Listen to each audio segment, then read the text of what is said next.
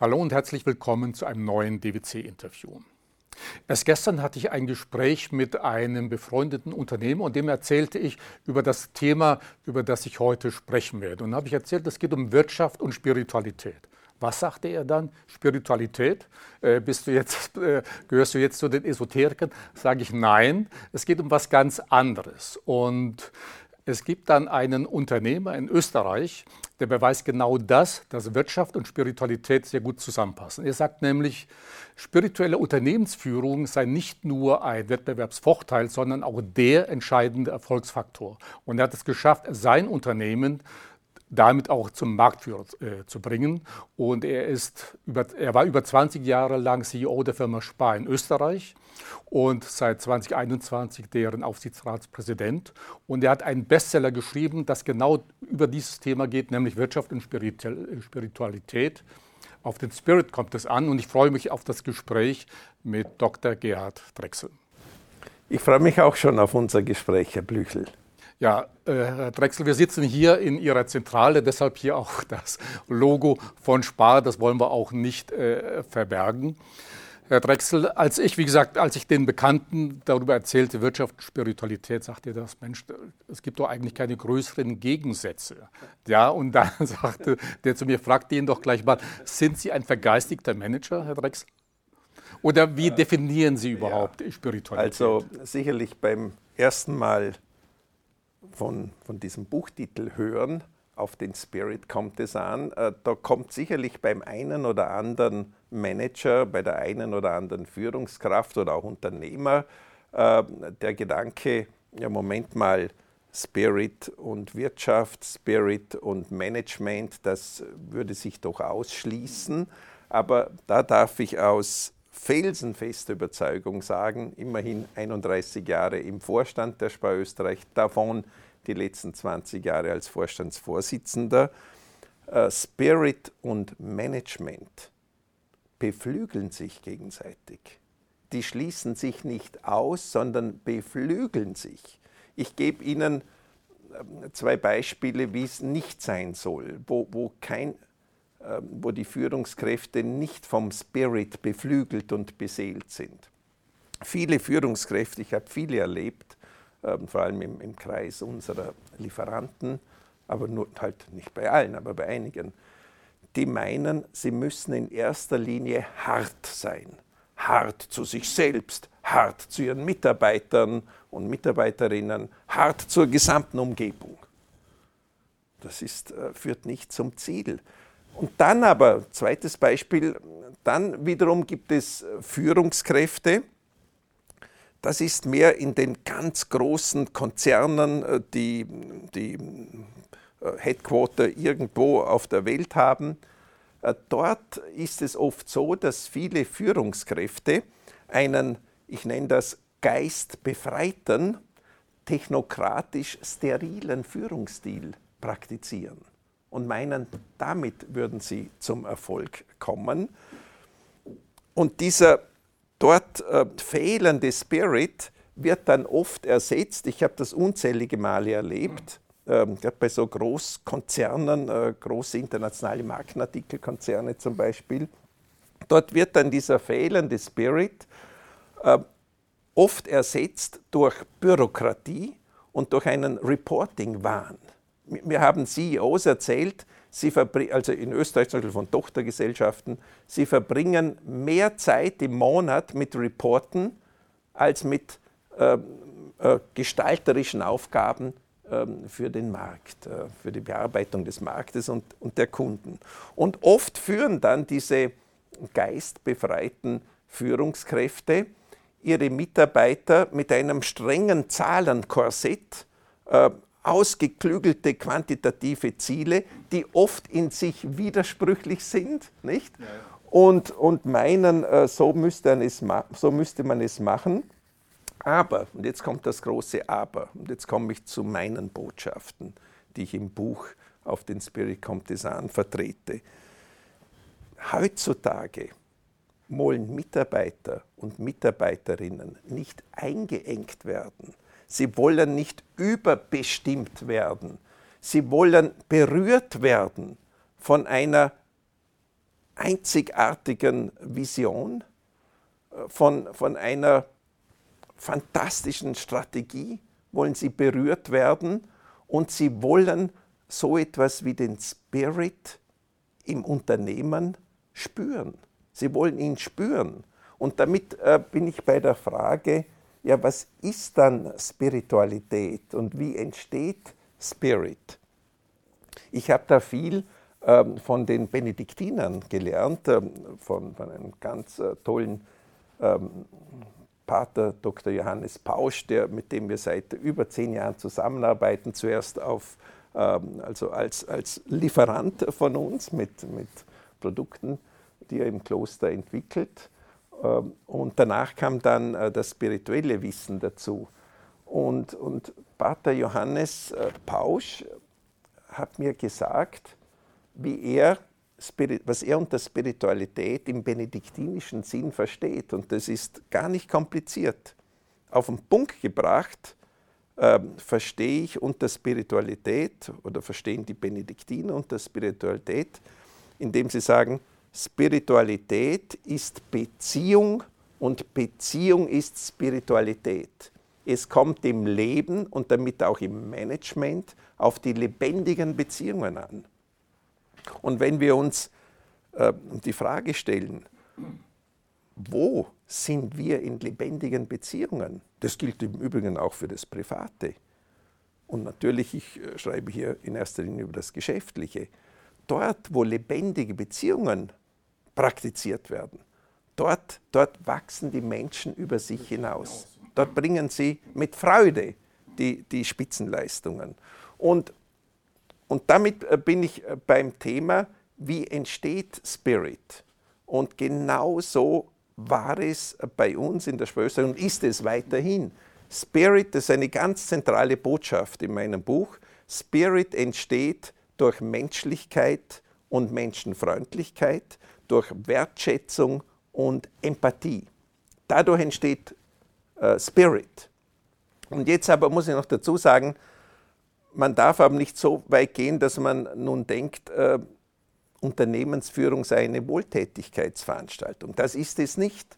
Und warum nicht? Weil wir alle in zum Teil heftigen Wettbewerbsverhältnissen leben und mit, mit, mit starken Mitbewerbern konfrontiert sind. Und und gerade deshalb aber braucht es diesen Spirit, den ich vorhin beschrieben habe. Und ich habe da eine Kausalkette abgeleitet, ähm, die besagt, also Ursache-Wirkungsketten, die besagt, dass aus einem richtig verstandenen und vorbildhaft gelebten Spirit der Erfolg resultiert. Darum heißt es ja Erfolg. Der Erfolg erfolgt. Und der Erfolg, der auf diese Art und Weise erfolgt, kann dann, wenn es besonders gut läuft, über die Jahre besonders gut läuft, zur Marktführerschaft führen. Muss nicht, aber kann. Genau, also das haben Sie ja im letzten Jahr als mhm. CEO geschafft. 2021 wurde Spar zum ersten Mal Marktführer in der Lebensmittelbranche gewesen. Äh, unsere deutschen Zuschauer kennen vielleicht noch nicht so viel über Ihre über Ihre Firma, Herr Drechsel. Deshalb, ich habe mir mal ein paar Zahlen äh, notiert. Spar hat 1500 Supermärkte und Hypermärkte in Österreich, ja. 1400 in vier Nachbarländern, 50.000 Mitarbeiter in Deutschland, Nein, in, äh, in Österreich. Österreich. Ja. in, Deutschland, äh, in Deutschland haben sie nichts zu tun, genau. 40.000 äh, in den vier benachbarten Ländern, jawohl. Äh, ja, und mhm wie gesagt, 2020 ja. das erste Mal Marktführer genau. äh, geworden. In Österreich. Und es jawohl. gibt so ein geflügeltes Wort, habe ich mir notiert, Spirit of Spa. Also jawohl, das kennt, man, jawohl. kennt wohl jeder Österreicher. Jetzt sind Sie an die Spitze gekommen vor äh, zwei Jahren oder jetzt fast drei Jahren. Was ist leichter denn, Herr Drechsel, dahin zu mhm. kommen, Marktführer zu werden oder sich dort oben zu halten? Gut, jetzt sind Sie erst im dritten Jahr dort oben, aber was denken Sie, was leichter? Ja, ja äh, überhaupt dahin mhm. zu kommen oder ist es schwieriger, wirklich dort oben zu bleiben, sich behaupten zu können? Ja, ja, da gibt es ein, ein schönes Bild. Wir waren ja für seit vielen Jahren, bevor wir Marktführer geworden sind, im Jahr 2020 in Österreich, waren wir eine hervorragende Nummer zwei. Marktführer war über viele, viele Jahre die deutsche Rewe-Organisation, hier mit den Marken Billa und äh, Merkur, jetzt heißt es Billa Plus. So, und da waren wir, äh, wir, wir waren ja, darf ich dazu sagen, die letzten, in den letzten zwölf Jahren sind wir als Nummer zwei, äh, davon zehnmal Wachstumsführer geworden. Das heißt, wir hatten das stärkste Umsatzwachstum und Marktanteilswachstum in unserer Branche in Österreich. Äh, also wir, wir waren da praktisch in der Rolle des Jägers und die Rewe als Marktführer war, äh, das waren die Gejagten, nicht? Und in der Rolle haben wir uns, äh, gebe ich zu, wohlgefühlt, nicht? Jedes Jahr das stärkere Wachstum als der Marktführer und auch alle anderen in der Branche oder beinahe jedes Jahr. Und wenn man über zehn oder zwölf Jahre jedes Jahr das stärkste Wachstum hat, kommt eines Tages äh, das Jahr, wo man dann äh, den Marktführer überholt nicht? und neuer Marktführer wird. In dieser Rolle sind wir nun seit dem Jahr 2020, also jetzt 2020, 2021, 2022, seit drei Jahren. Und äh, da haben Sie recht, das ist jetzt eine andere Rolle.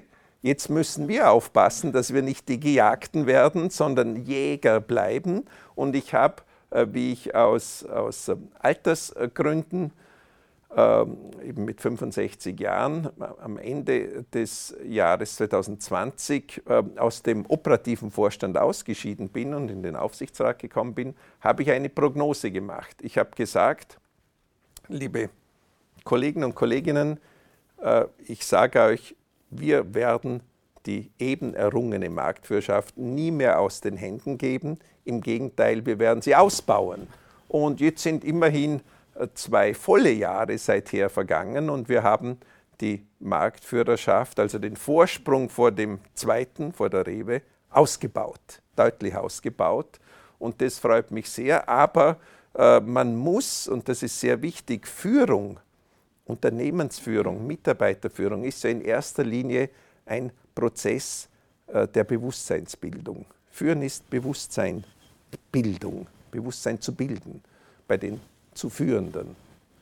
Und, und da habe ich auch immer gesagt und sage es natürlich auch weiterhin, äh, man darf sich nie ausruhen. Also äh, wir sind, wie gesagt, im Jahr 2020 Marktführer geworden, aber es liegt an uns, jedes Jahr, jeden Monat, jede Woche dafür zu sorgen, ähm, dass wir Wettbewerbsvorteile, entweder neue Wettbewerbsvorteile schaffen, entwickeln oder die, die wir schon haben, weiterentwickeln.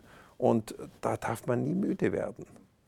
Ich kann Ihnen einen Tipp geben. Vor vielen ja. Jahren sagte mir mal ein Unternehmer, auch mehrfacher Millionär, er sagte, es war sehr viel leichter, die erste Million äh, zu mhm. verdienen oder zu erwirtschaften. Aber er sagte, es war sehr viel schwieriger, da oben mhm. zu bleiben ja, und ja, das zu erhalten. Mhm. Ja, ja. Denn man, man, darf ja nie in, in, die, in die Phase kommen äh, der Saturiertheit. Und da geht es auch immer darum, äh, den Mitarbeitern und Mitarbeiterinnen äh, das mitzuteilen, dass, dass ja, dass, dass nicht im geringsten Anzeichen entstehen, wo man sagt, äh, da geht es in Richtung Saturiertheit. Weil das ist der Anfang vom Niedergang. Was sagen denn Ihre Mitbewerber, die Konkurrenz? Werden die jetzt auch spirituelle Unternehmen? Werden sie schon kopiert, Herr Drechsel? Oder? Das kann ich Ihnen nicht wirklich beantworten. Da müssten Sie jetzt einfach ja. unsere Mitbewerber befragen dazu. Ich weiß nicht, wie viele unserer Mitbewerber mein Buch schon gelesen oder gar studiert haben. Das weiß ich nicht. Das wird wohl für mich ein Geheimnis bleiben. Aber ich glaube, äh, ich glaube, das ist jetzt eine Vermutung, die ich nicht äh, belegen kann. Ich glaube, die Mitbewerber beneiden uns um unsere innere Stabilität. Ich darf Ihnen sagen, äh, ich habe vorhin gesagt, dass ich die letzten 20 äh, Jahre, also bis Ende 2020, ähm, in der Funktion des Vorstandsvorsitzenden war und davon die letzten 17 Jahre hat sich bei uns in der Zusammensetzung des Vorstandes nichts geändert. Wir sind davon, also die letzten 17 Jahre, in der gleichen Viererkonstellation gewesen und geblieben. Und die Änderungen haben sich nur durch Pensionierung ergeben. Also Das war der Grund für, für die ja. Wechsel, die es dann nach 17 Jahren gegeben hat. Und wenn man schaut, wie oft in anderen Unternehmen, auch bei den Mitbewerbern, die Köpfe wechseln, es ist enorm, aber auch in der Markenartikelindustrie. Dass im Durchschnitt ein, ein CEO oder ein Vorstandsmitglied drei, vier Jahre vielleicht bleibt, dann kommt schon wieder der Nächste daher äh, oder die Nächste daher. Äh, und ich glaube, unsere Mitbewerber, aber es ist nur eine Vermutung, äh, beneiden uns äh, wegen unserer inneren Stabilität. Und das beschreibe ich auch in unserem äh, oder in meinem Buch. In dem Fall, äh, ich wurde ja oft gefragt, gerade von Journalisten wurde ich oft gefragt, wie wir eben im Jahr 2020 Marktführer geworden sind, äh, wurde ich gefragt, Herr Drechsel, was sind die Ursachen? Wie, warum ist das gelungen? Es gab ja Jahre davor noch einen großen Abstand zur damaligen Nummer 1. Das war und, ja auch gerade das Corona-Jahr gewesen. Ja, das war das erste Corona-Jahr 2020, richtig. Und, und äh, da hätte ich jetzt 10 oder 20 Punkte nennen können, lauter sachlich-fachliche Punkte. Aber ich habe dann überlegt, quasi abstrahierend, äh, verallgemeinernd, was sind die beiden Haupterfolgsfaktoren bei uns gewesen, dass wir Marktführer wurden. Und das kann ich auch nur allen anderen Unternehmungen empfehlen, weil äh, die, die gelten aus meiner Sicht überall. Der erste, äh, das erste Erfolgsprinzip nenne ich offensiv nach außen zu sein, also am Markt dynamisch zu sein, die Offensivkraft nach außen und gleichzeitig zweitens die Stabilität nach innen, weil die innere Stabilität ist die Voraussetzung für Dynamik und nicht umgekehrt. Und genau das ist es, diese innere Stabilität, diese Stabilität nach innen, Personen, Strukturen und so weiter, die haben uns die Kraft gegeben und auch den Mut gegeben, draußen am Markt sehr, sehr offensiv aufzutreten. Und das braucht es natürlich, wenn man Marktführer werden will, dann braucht es ein, ein kräftiges Zeichen am Markt. Und das ist uns gelungen. Jetzt ist ja äh, Spar ein sehr komplexes Unternehmen. Der Spirit zeigt sich ja dann nicht mhm. nur in der mhm. Personalführung. Wo und wie zeigt er sich in anderen Bereichen? Sie haben ja ein Sortimentsmanagement. Ja. ja da mhm. spielen ja vielleicht auch Themen wie Nachhaltigkeit ja, ja. oder die Gestaltung der Märkte. Wie kann man da den Spirit zeigen? Mhm wie machen Sie das oder wie äußert sich das? Ja. Äh, wir haben ja bei uns den Spirit auch immer so bezeichnet. Das äh, darf ich vielleicht äh, ähm, darüber informieren. Das Wort Spirit ist jetzt nicht erst im Zuge ähm, des Schreibens meines das Buchs länger, entstanden, ja. sondern über den Spar-Spirit sprechen wir, vom Spar-Spirit sprechen wir sicherlich schon seit über 20 Jahren ähm, vor allem bei internen ähm, Referaten, bei internen Präsentationen. Äh, und wenn wir uns ganz geschwollen ausgedrückt haben, äh, dann haben wir sogar es auf Englisch gesagt, Spirit of Spa, gell? also Spa-Spirit.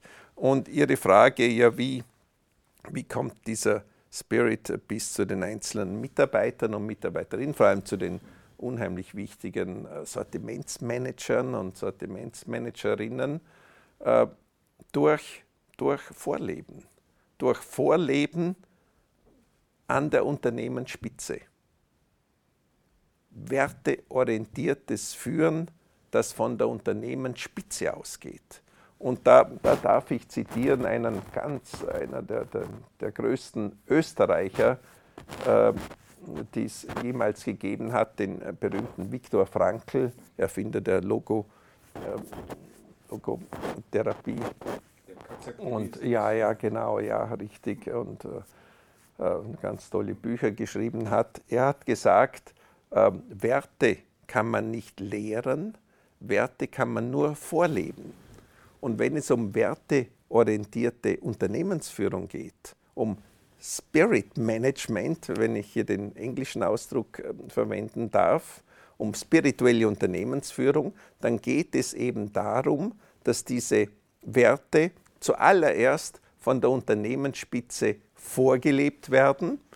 die schlauen Führungskräfte äh, in der nächsten Ebene werden das schneller mal erkennen, werden auch sehen, wenn sie auf diese Art und Weise, also mit Wertschätzung und, und Empathie und, und mit Vertrauen, äh, ihre eigenen Mitarbeiter und Mitarbeiterinnen führen, werden sie, werden sie äh, sehen und erleben, das führt viel schneller zum Erfolg. Das ist sagen wir, die Erfolgsorientierung, aber es macht auch die Mitarbeiter und Mitarbeiterinnen glücklicher. Äh, man hat dann glückliche, sinnerfüllte Mitarbeitende und, und die werden das leben. Ähm,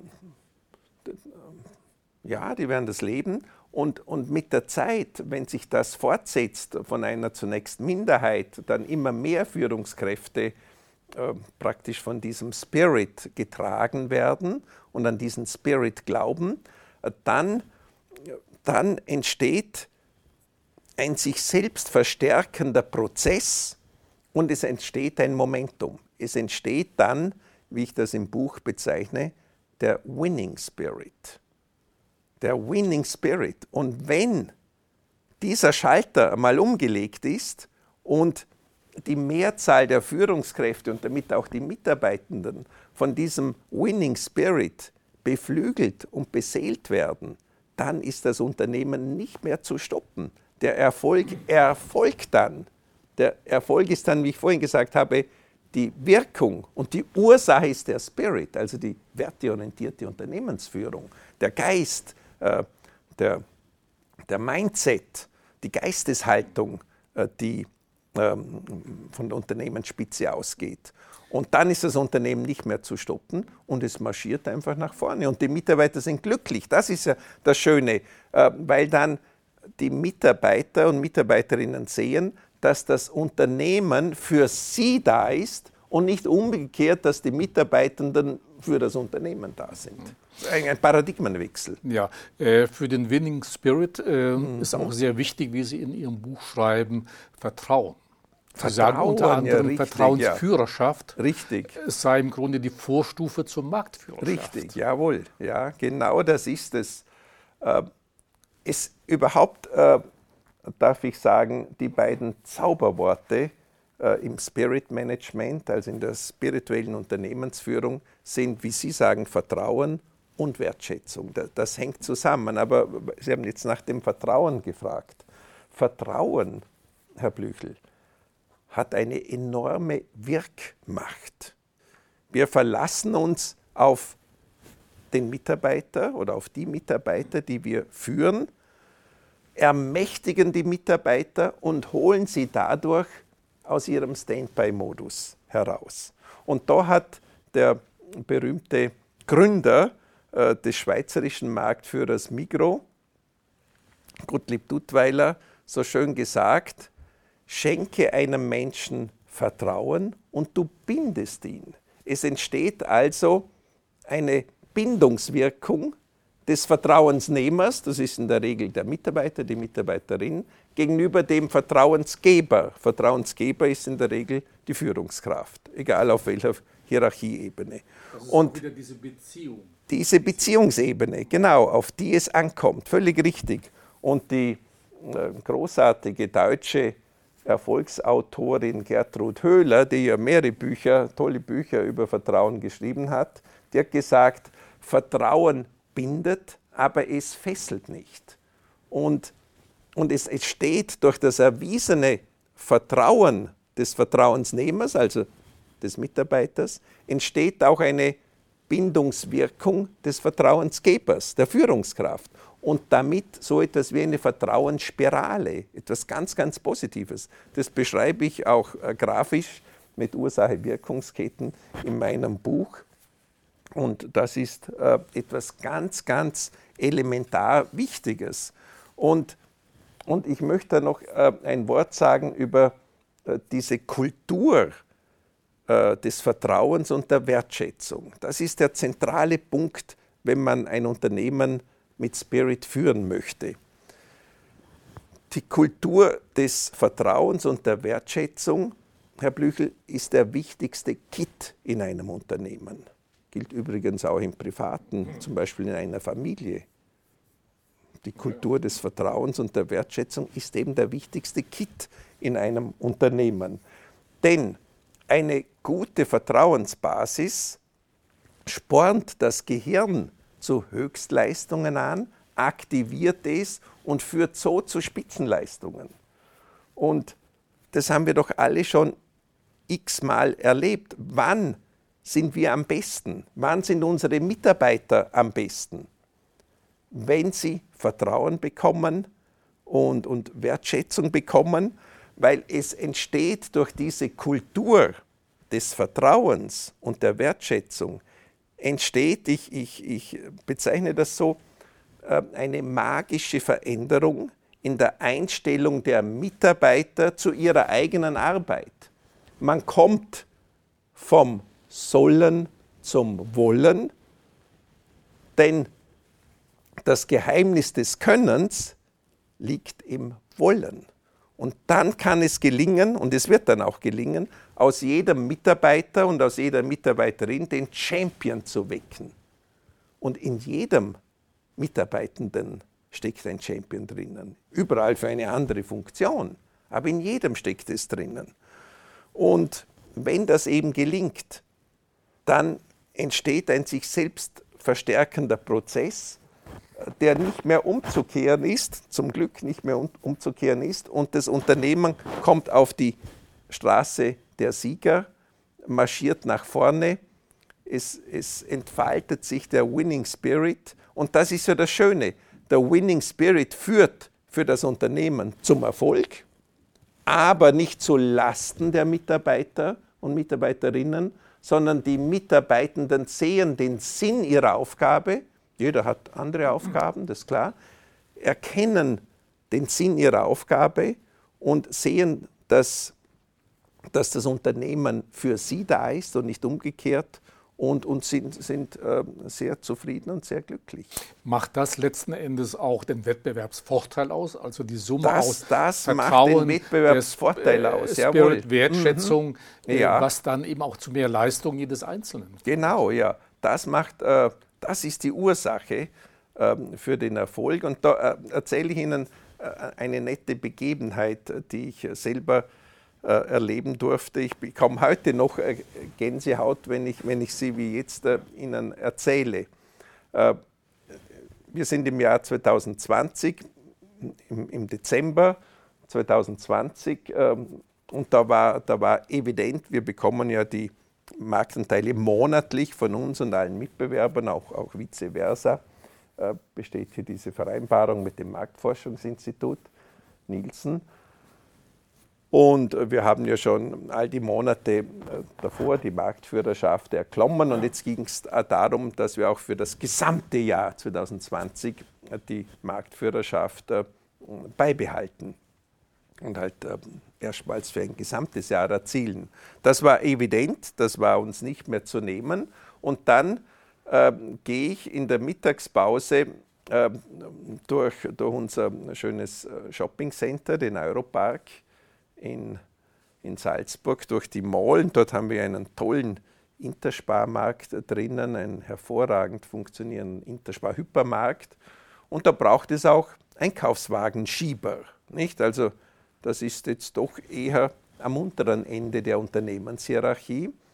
Und da gibt es einen äh, Einkaufswagenschieber, den kannte ich vom Sehen natürlich, aber habe bisher nicht viel mit ihm sprechen können, weil er Autist ist und deshalb nicht viel spricht, aber hat immer die Arbeit ganz toll und gewissenhaft gemacht.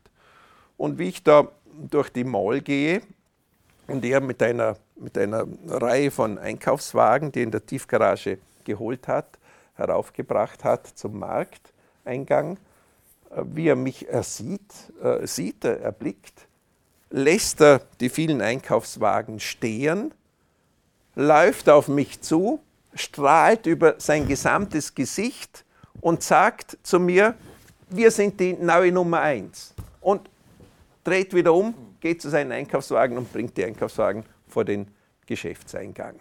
Ich war so entzückt und dass bitte ein Einkaufswagenschieber erstens einmal weiß, dass wir Marktführer geworden sind, das braucht was. Also da stimmt die Führung. Das, muss er, das muss er äh, von, von seinen Leuten, von seinen Kollegen oder von, vom Marktleiter erfahren haben. Nicht? Also, dass er das weiß. Zweitens, dass er extra auf mich zugeht und ganz erfreut es sagt. Und drittens, dass er sagt, wir sind die neue Nummer eins. Nicht die Spar oder, oder die Firma oder wer immer, sondern wir. Das Wir-Gefühl. Und das ist doch etwas Wunderschönes. Das, das hat mich so gefreut, dass ich äh, diese Begebenheit auch im Buch festgehalten ja, haben. Ich habe es gelesen. Es ist ja auch eine Bestätigung für das, dass man vieles richtig gemacht hat. Genau. Und wenn ja, das dann ja, auch wirklich bei einem Mitarbeiter, der nur in Anführungszeichen Einkaufswagen mhm, hin und Gell? her schiebt, ist es natürlich ist eine Wahnsinn, ist wirklich Schönes, äh, Geschichte. Sie haben ja auch den Begriff des spirituellen Managers geprägt. Ja, ja, richtig, äh, ja. Äh, Drechsel. Mhm, Jetzt, wenn das mhm. manche Manager draußen hören, die uns mhm. zuschauen oder zuhören und sagen, okay, Sie haben ein paar Punkte genannt, Vertrauen, Wertschätzung. Aber können Sie mhm. noch so ein paar Merkmale sagen, was, was macht so einen spirituellen Manager grundsätzlich aus? Mhm.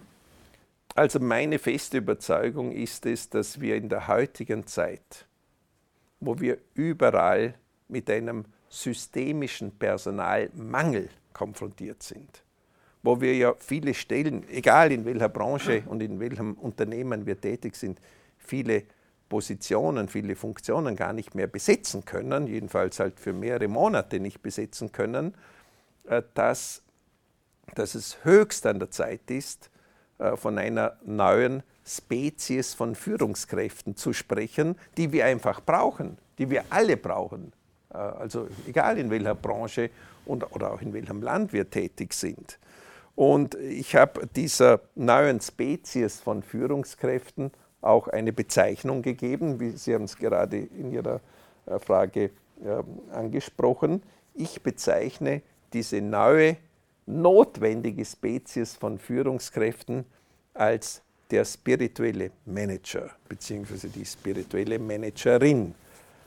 Ja, und äh, wie, wodurch zeichnet sich ein spiritueller Manager aus?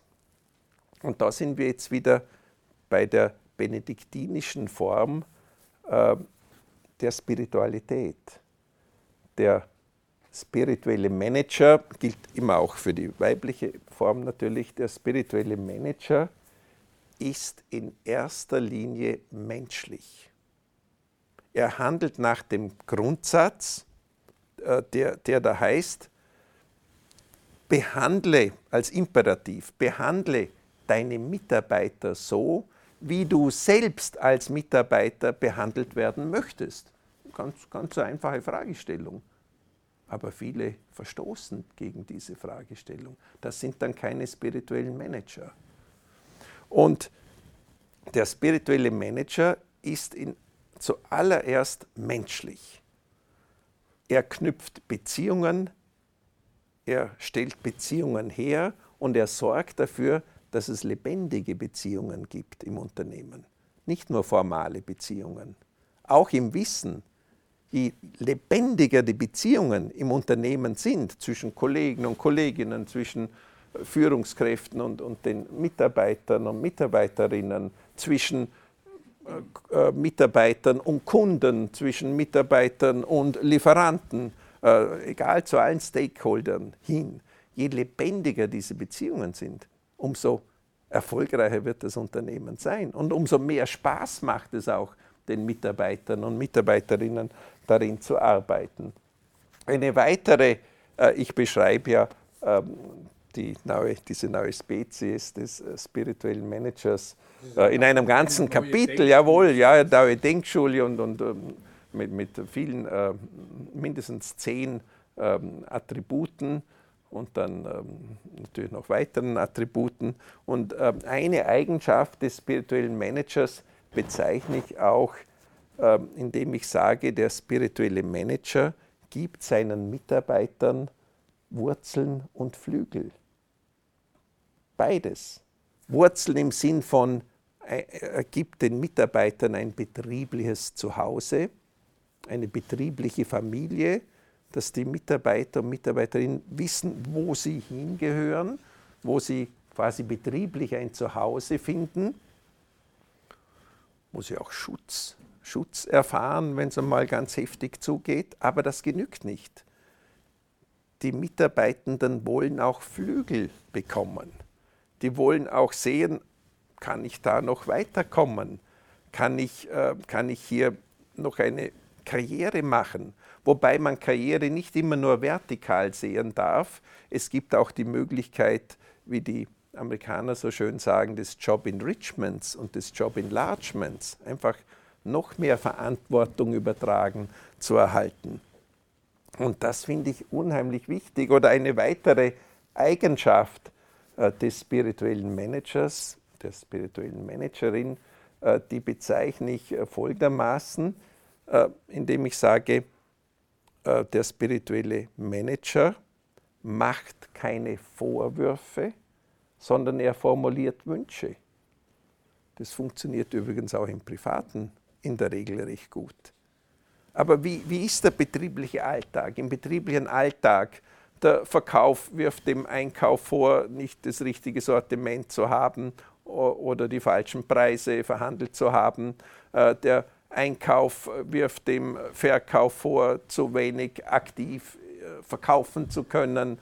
Beide Einkauf und Verkauf werfen dem Marketing vor, zu wenig, äh, zu wenig äh, Werbung und Marketing online und offline zu machen. Und wohin führt das? Dass sich jeder nur rechtfertigt und, und beweist, dass er oder sie es schon richtig gemacht hat ähm, und die anderen schuld sind. Das führt nicht weiter. Aber wenn statt mit Vorwürfen herumzuschleudern, Wünsche geäußert werden, dann versucht, dann, dann nimmt man ja die einzelnen Kollegen und Kolleginnen bei ihrem Ehrgeiz und versucht man, wenn man also eine gute Einstellung hat, diese Wünsche zu erfüllen. Mhm. Und das funktioniert. Das ist ganz, ganz toll. Äh, Sie betonen ja auch immer wieder in Ihrem Buch, Wertschätzung ist ja eine ganz wesentliche Eigenschaft auch spiritueller Führung. Richtig, ja. Und ja. Äh, mhm. das scheint bei Ihnen ganz besonders ja, ja, äh, richtig also, gemacht zu werden. Ja, äh, ja. Weil Sie sagten Führungskräfte und so weiter. Mhm. Äh, da gibt es auch einen Punkt, wo Sie sagen, es gibt ja neben, der, neben dem Spirit noch ein paar andere Faktoren, mhm. die ein Unternehmen veranlassen, Marktführer zu werden. Ja? ja. Und ich will nochmal auf die Qualität der Führungskräfte ah, zu sprechen mhm. kommen. Mhm. Und da nennen Sie ein mhm. ganz skurriles Beispiel, was ich in der Form noch nicht gehört hatte. Aha. Denn Sie haben einen Bankvorstand, ich glaube einen deutschen Bankvorstand, Aha, ja, ja, sogar äh, gefragt, Bank, genau, ja. wo und in mhm. welchem Bereich sitzen eigentlich Ihre besten Mitarbeiter? was hat der dann geantwortet? Ja. Äh, das ist das schon sehr lange her. Äh, und das ist mir bis heute in Erinnerung geblieben. Ich muss dazu sagen, dieser Bankvorstand von einer großen deutschen Bank äh, war bekannt ähm, für seinen Sarkasmus, das muss man sagen. Also war er einfach im Haus bekannt. Und ich habe ihn damals gefragt, jawohl, bei einem Mittagessen war das, wo sitzen eigentlich in welchen Bereichen Ihre besten Mitarbeiter? Nicht? Und dann hat er auf eine zynische Art und Weise gesagt, äh, die besten Leute sitzen bei uns nicht im Vorstand, denn die arbeiten in der Küche. Und zwar in dem tollen Vorstandscasino, ja. nicht? Äh, wo also nur, äh, das, das war ähm, begehbar nur für Vorstandsmitglieder und, und die Ebene darunter, also die Top-Führungskräfte in der Ebene unterhalb des Vorstands und für Gäste, also wenn, diese, dieses, dieser Kreis äh, Gäste empfangen hat. Nicht? Und da wurde aufgetischt wie in einem Haubenrestaurant, gell? geradezu haubenverdächtig. Aber das äh, mehr zur, zum Schmunzeln, das ist mehr zum Schmunzeln. Aber ich, ich habe die Erfahrung gemacht, eine ganz andere Erfahrung gemacht, wenn es um die Qualität der Führungskräfte geht. Äh, ich, ich habe hier eine Theorie aufgestellt äh, und ich nenne das das Gesetz der Führungsepigenetik.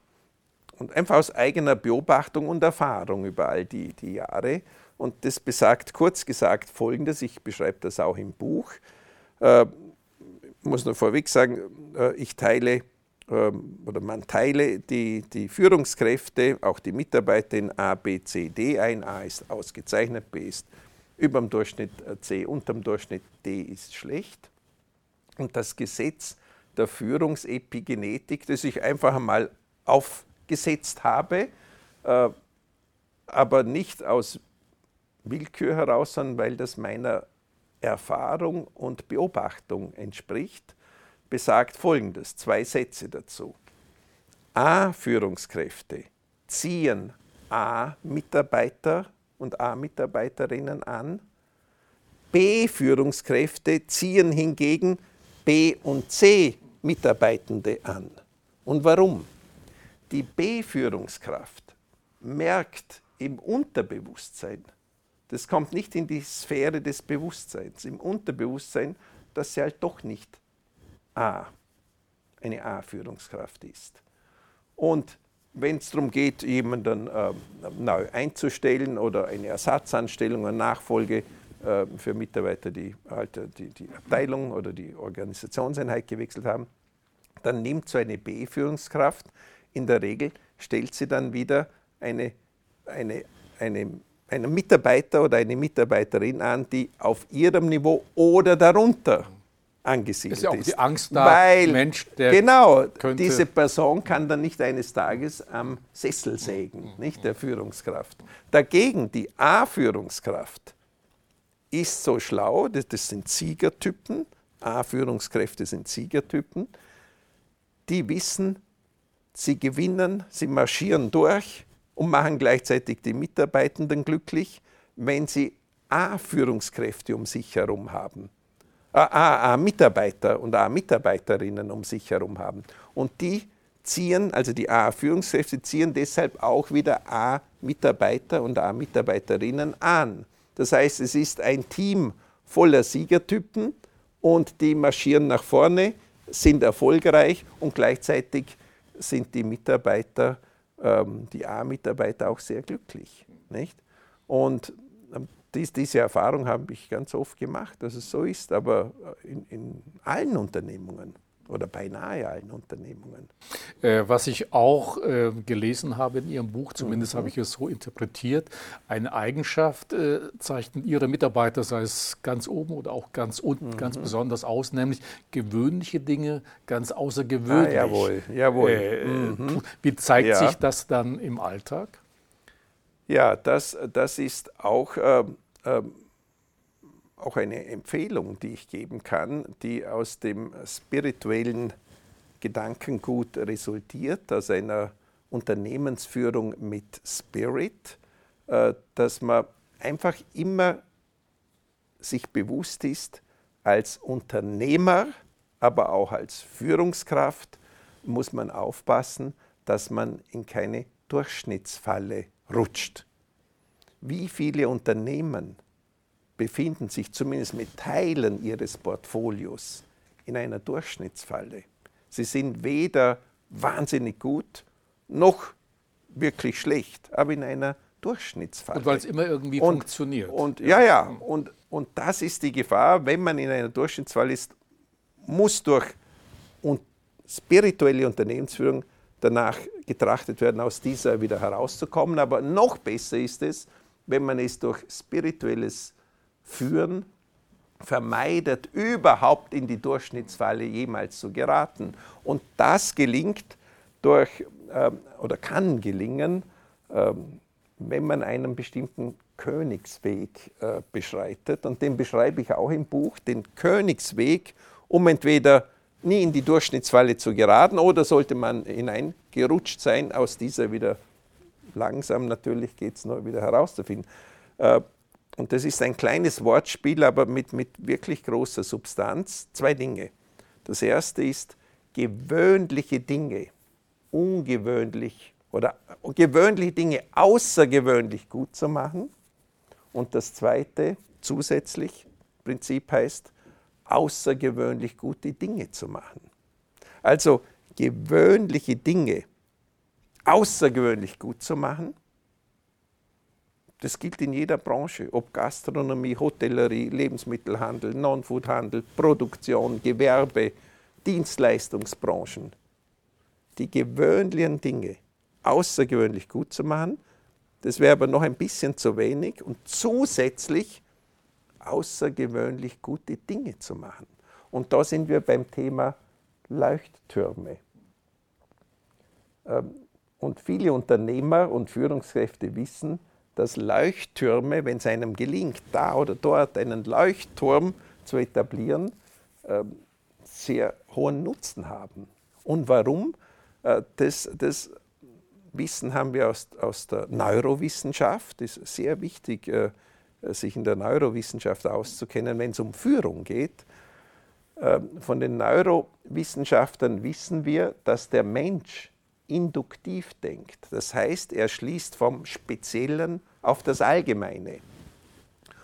Und darum gibt es im Handel, äh, so, oder darum drum machen Handelsunternehmen äh, so gerne äh, Flagship Stores. Nicht? Das sind Leuchttürme, Flagship Stores, weil dann der Kunde, die Kundin, die den Flagship Store betritt, entzückt ist von diesem Angebot, von diesem Sortiment, von dieser Warenpräsentation, von dieser Auswahl, von dieser Opulenz.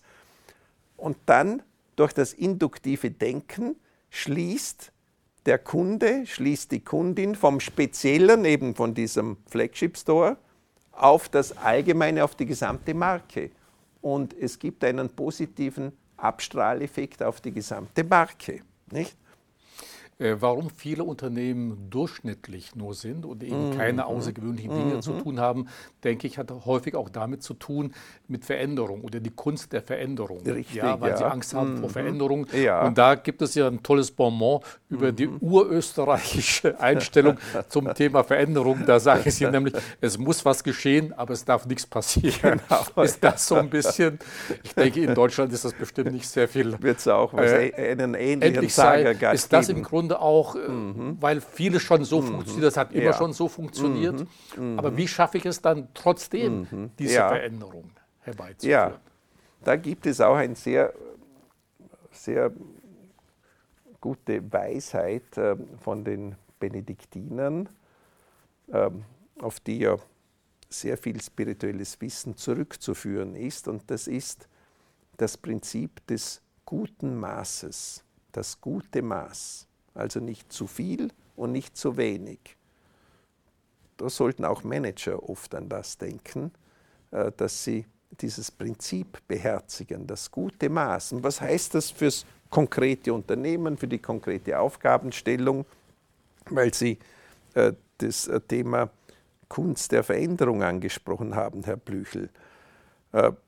Das gute Maß in der Kunst der Veränderung heißt, dass und das ist auch eine ganz zentrale Botschaft in meinem Buch, dass das spirituell geführte Unternehmen viel lernt von den Prinzipien der Evolution, also aus der Biologie, wenn man so will. Das gilt nämlich für Unternehmen auch, weil ein Unternehmen besteht aus ganz vielen Mitarbeitenden und Führungskräften. Und damit sind wir auch wieder in der Biologie. Ein Unternehmen besteht ja nicht nur aus den Maschinen und, und Anlagen. Das ist äh, fast das Sekundäre. Zuerst kommen immer die Menschen und der Spirit, der Mindset. Und spirituell orientierte Unternehmen oder spirituell geführte Unternehmen beherzigen die Prinzipien der Evolution bei ihrer weiteren Entwicklung. Sie wissen, dass sie sich ständig verändern müssen, aber ihrem Markenkern treu bleiben sollten. Und aus der Evolutionsforschung wissen wir ja, äh, Charles Darwin ist ja der Begründer der Evolutionstheorie, er sagt, es ist nicht die Stärksten, die überleben, auch nicht die Intelligentesten, die überleben, sondern diejenigen Spezien, die sich am ehesten äh, dem, dem Wandel anpassen. Äh, die, die überleben. Und das gilt im Unternehmen auch. Das gilt für, für die Unternehmen auch. Wir müssen uns ständig anpassen. Wir müssen uns den geänderten Kundenbedürfnissen anpassen, den geänderten Technologien, die Chancen nutzen. Wir, wir müssen uns den geänderten Absatzkanälen und Marktverhältnissen anpassen. Wer das verschläft oder wer zu spät darin ist, der wird wie in der Evolution nicht, nicht überleben. Nicht? Aber man darf auch nicht über das Ziel hinausschießen, darum eben das gute Maß. Ähm, wenn man sich äh, hektisch jeden Tag äh, äh, ständig verändert und kein Stein auf dem anderen lässt, das wäre auch nicht gut. Da machen auch viele Unternehmensberater den Fehler, dass sie ihren Klienten solche Veränderungen vorschlagen, dass kein Stein auf dem anderen bleibt und dann geht es möglicherweise auch nicht gut aus. Ähm, ganz wesentlich bei Ihren Aussagen zur Spiritualität ist ja, dass der Mensch im Mittelpunkt Richtig, steht. Ja. Mhm. Jetzt äh, leben mhm. wir nun ja in einer Welt, wo die Digitalisierung äh, mhm. ja unser ganzes äh, Leben bestimmt, jeden Tag, jede Minute, äh, Automatisierung, künstliche mhm. Intelligenz. Mhm. Und wir merken ja jetzt schon, der Mensch wird eigentlich immer ein bisschen unwichtiger. Mhm. Ja, Maschinen, äh, Menschen werden durch Maschinen äh, äh ersetzt. Mhm. Die Menschen haben, verlieren vielleicht ihre mhm. Jobs äh, und so weiter. Wie passen dann Spiritualität und Technologie zusammen? Gibt es da noch etwas mhm. Gemeinsames? Oder muss auch dann die Technologie mehr wieder den Menschen, also mehr spirituell denken? Mhm. Ich meine, der technologische Fortschritt ist ja immens und der wird äh, in die Zukunft äh, gesehen ganz gigantisch sein. Nicht, was da alles an Möglichkeiten, technologischen Möglichkeiten äh, sich anbietet und auf uns zukommt. Und gerade deshalb äh, ist Unternehmensführung mit Spirit oder Führen mit Spirit eminent wichtig, weil durch, wenn wir als Mindset zuallererst den Spirit haben, äh, werteorientiertes Denken, werteorientierte Unternehmensführung haben, dann dient diese spirituelle Form der Unternehmensführung dazu, dass die technologische Entwicklung in eine Richtung gelenkt wird, wo dann die Technologie dem Menschen dient, ich meine damit den Mitarbeitenden dient, aber auch den Kunden dient. Und nicht umgekehrt, dass die Menschen zum Sklaven der technologischen Möglichkeiten werden. Und da müssen wir wahnsinnig aufpassen. Müssen wir unfassbar aufpassen, dass, dass das nicht passiert. Da haben die Führungskräfte und die Unternehmer eine enorme Verantwortung. Herr Drechsel, bevor Sie uns ein paar Tipps mhm. geben, vielleicht für unsere Zuschauer, mhm. Zuschauerinnen, es sind ja viele Unternehmer, Unternehmerinnen mhm. dabei, die mhm den DBC-Talk sehen. Ganz kurz noch zum Fachkräftemangel. Und damit meine ja. ich jetzt mhm. äh, die Generation Z, also junge Menschen ja, ja. beim mhm. Recruiting mhm. und so weiter. Mhm. Wie gehen denn junge Menschen damit um? Jetzt hören Sie Spar äh, und so weiter, mhm. das spirituelle Unternehmen. Mhm. Ist das etwas, womit Sie dann auch junge Menschen gewinnen können? Oder sagen die, nee, wir sind so technikaffin, äh, so Technik interessiert, wir äh, wollen in technologische Bereiche gehen. Spirit ist für uns nicht so wichtig. Oder machen Sie eine gegenteilige Erfahrung. Wie kommt mhm. Ihre Unternehmensphilosophie bei jungen Menschen an? Äh, aus, aus, meiner Sicht sehr gut. Wir sind ja nach wie vor äh, jetzt an Köpfen äh, der größte Lehrlingsausbildner in Österreich. Wir haben rund allein in Österreich 2500 Lehrlinge. Ich glaube, in Deutschland sagt man Azubis äh, dazu. Ja, haben wir bei uns im Unternehmen. Die Lehre dauert drei Jahre, das heißt, äh, jedes Jahr kommt ungefähr ein Drittel neu dazu und ein Drittel schließt ab. Also wir wollen heuer 800 bis 900 neue Lehrlinge aufnehmen. Die kommen dann in das erste Lehrjahr und die nach dem dritten äh, beenden dann die Lehre erfolgreich. Ähm. Und gerade aber auch junge Uni-Absolventen und ähm, Absolventinnen ähm, wir schauen immer, dass wir auch äh, genügend äh, Absolventen bekommen von Universitäten und Fachhochschulen. Sind wir sehr glücklich, wenn uns das gelingt. Und meine Erfahrung ist, äh, dass gerade diese jungen Leute, Sie sprechen die Generation Z an, völlig richtig, dass, dass gerade diese junge Generation nicht nur materiell denkt und sagt, ja, okay, was gibt es für, für ein Gehalt, was gibt es für weitere Fringe Benefits und, und wie viele Stunden äh, kann ich oder muss ich arbeiten pro Woche, sondern dass gerade für diese junge, für diese jungen Menschen Generation Z, aber es gilt auch schon für die davor Geborenen, äh, also die Generation Y oder Generation Y, dass die spüren wollen, was für eine Geisteshaltung äh, gibt es im Unternehmen. Ich sage nicht gern dazu, herrscht im Unternehmen, weil der Geist soll nicht herrschen. Nicht?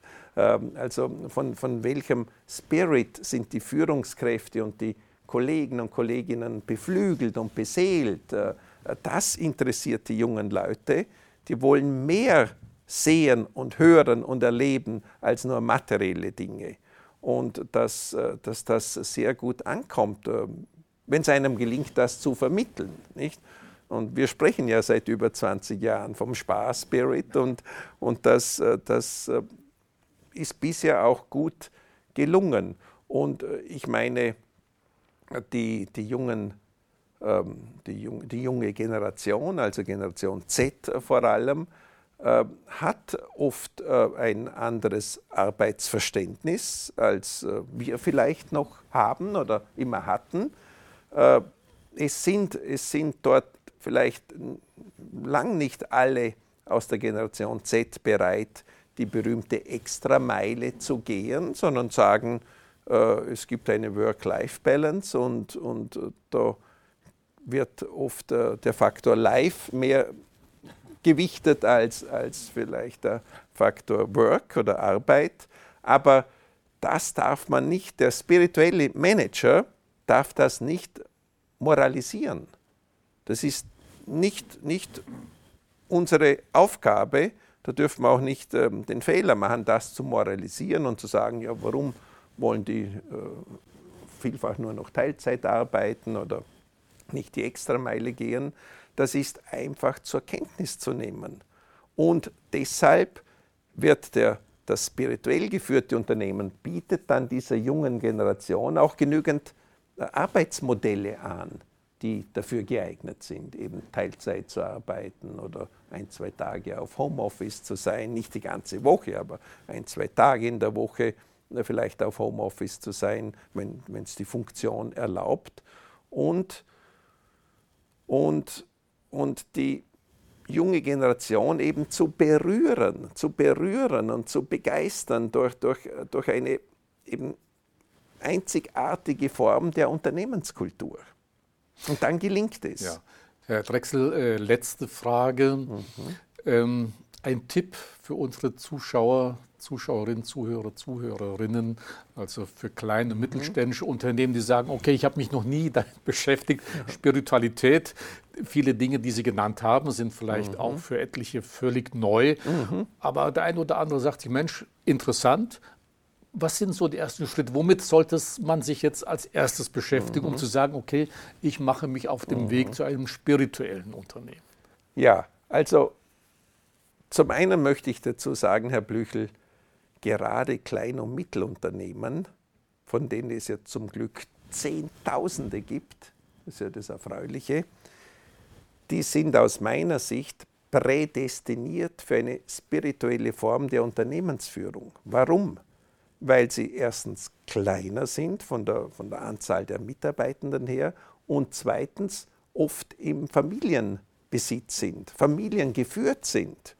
Und da bietet sich es ja geradezu an, dass man sagt, ja, bei uns kommt zuallererst die Geisteshaltung, die Werteorientierung, der Mindset, der Spirit kommt zuallererst im Sinne einer äh, werteorientierten Unternehmensführung und der Glaube daran, dass der Erfolg dann das Resultat sein wird. Nicht? Das geht natürlich nicht mit Knopfdruck, es braucht schon jahrelanges Vorleben, das ist klar. Und, und umgekehrt, je größer ein Unternehmen ist, ich sage zum Beispiel, ähm, manche unserer Lieferanten sind ja, sind ja Tochtergesellschaften von multinationalen, riesengroßen ähm, Konzernen, nicht Procter Gamble, Unilever, Nestle und so weiter. Dort ist es schon schwieriger, auf jeden Fall schwieriger, solch einen multinationalen Markenartikelkonzern zum Beispiel mit Spirit zu führen. Das ist dort sicher schwieriger. Also, also auch, um auf Ihre Frage zurückzukommen, Klein- und Mittelunternehmungen sind geradezu prädestiniert, äh, ihr eigenes Unternehmen mit Spirit zu führen. Und wenn Sie fragen, was für einen Tipp ich geben könnte, auf die Schnelle gesagt, der, der erste Tipp und wahrscheinlich auch schnell wirksame Tipp, äh, fast so ein Medikament, das sofort wirkt. Gell? Aber ich nehme den Vergleich wieder zurück. Es ist ja kein Medikament, was ich jetzt sage. Das ist das Prinzip Wertschätzung. Das Wunder der Wertschätzung. Äh, wie Professor Reinhard Haller das so schön beschreibt, das Wunder der Wertschätzung. Ich habe das selber jahrelang erleben dürfen, jahrelang, jahrzehntelang erleben dürfen. Und ich bin überzeugt, dass deshalb auch unsere äh, Führungskräfte und unsere Mitarbeiter und Mitarbeiterinnen, die das alles ja auch seit Jahren erleben und erleben dürfen und auch praktizieren, bestätigen würden, wenn man sie fragt. Äh, das Prinzip Wertschätzung funktioniert ganz einfach. Als Führungskraft erweisen Sie den von Ihnen geführten Mitarbeitern und Mitarbeiterinnen Wertschätzung. Sie lassen ihnen Wertschätzung zuteil werden und der Mitarbeiter, dem diese Wertschätzung äh, zuteil wird, blüht auf wie eine Blume. Blüht auf, weiß, warum er da ist, wofür er da ist, äh, was der Sinn seiner Aufgabenstellung und seiner Funktion ist, bringt sich ein, aktiviert sein Gehirn äh, und es führt zu Spitzenleistungen. Im Idealfall wächst so ein Mitarbeiter, so eine Mitarbeiterin über sich hinaus. Und jetzt kommt das Schöne. Es gibt auch eine Rückwirkung. Die Führungskraft, die dem Mitarbeiter, der Mitarbeiterin die Wertschätzung erweist, profitiert selber auch, weil es ist ein wunderbares Feedback, das man dadurch bekommt. Und es geht einem als Führungskraft dann selber auch besser. Und, und äh, sie, sie gewinnen wesentlich mehr Lebensfreude und, und auch äh, Sinn in ihrer Arbeit. Also äh, Wertschätzung ist wie ein Bumerang, der zurückkommt. Gell? Und der andere Tipp wäre natürlich, Ihr Buch zu lesen. Auf den Spirit kommt es an, äh, Drechsel. Also ich, auch ich habe sehr viele neue Dinge oder Aha. sagen wir mal äh, Dinge, die wieder anders formuliert mhm. sind, aber woran man erinnert wird, die einfach mhm. wichtig äh, sind. Und insofern lohnt es sich, das Buch auf oh, jeden oh, Fall zu lesen und ist eine Bereicherung. Und als ich dann in Ihrem Buch vom spirituellen Manager las, hat mich das an eine andere Geschichte Aha. erinnert, die sehr gut zu Ihrer Philosophie, Unternehmensphilosophie passt oder mhm. eben spirituelle Unternehmensführung. Vielleicht kennen Sie die. Mhm. Es gibt äh, von Tolstoi so ein kleines Büchlein, die drei Fragen, was im Leben wirklich zählt. Aha, nein, ja, ich nicht. Und ja. ähm, da geht es um folgende Fragen. Ein König sucht Antwort auf die drei wesentlichen Fragen jeder Lebenskunst, nämlich, mhm. wie erkenne ich den rechten Augenblick? Wie begegne ich dem wichtigsten Menschen in meinem Leben? Und was ist das Wichtigste, was ich tun kann? Mhm. Und die Antworten erhält er dann von einem Einsiedler. Und die Antworten sind, merke dir, die richtige Zeit ist nur eine der Augenblick, denn nur über ihn können wir verfügen. Der wichtigste Mensch ist der, mit dem uns der Augenblick zusammenführt. Denn niemand kann wissen, ob wir noch je mit einem anderen zu tun haben werden. Und das wichtigste Werk ist, diesem Menschen Gutes zu tun, denn nur dazu wurde der Mensch ins Leben gesandt. Mhm. Also ich glaube, es wäre eine sehr schöne Ergänzung das ist zu Ihrem Buch. Ein perfektes äh, Schlusswort, fast ein Resümee äh, über die zentralen Thesen meines Buches. Hier geht es letztlich auch um Wertschätzung Richtig, und ja. darum, die Menschen zu mögen. Und gerade ähm, demjenigen oder derjenigen mit Wertschätzung gegenüberzutreten, mit, mit dem oder mit der man gerade zu tun hat. Finde ich ganz toll. Herr Drechsel, insofern nochmal herzlichen Dank. Zum Schluss einfach nochmal der Hinweis auf das Buch Auf den Spirit kommt es an. Und Ihnen nochmal herzlichen Dank. Mehr Informationen zu Herrn Dr. Gerhard Drechsel und über das Buch wie gewohnt auf unserer Website. Und ja, herzlichen Dank fürs Zuschauen und Zuhören und bis zum nächsten Mal. Ich bedanke mich bei Ihnen, Herr Blüchel. Danke Ihnen.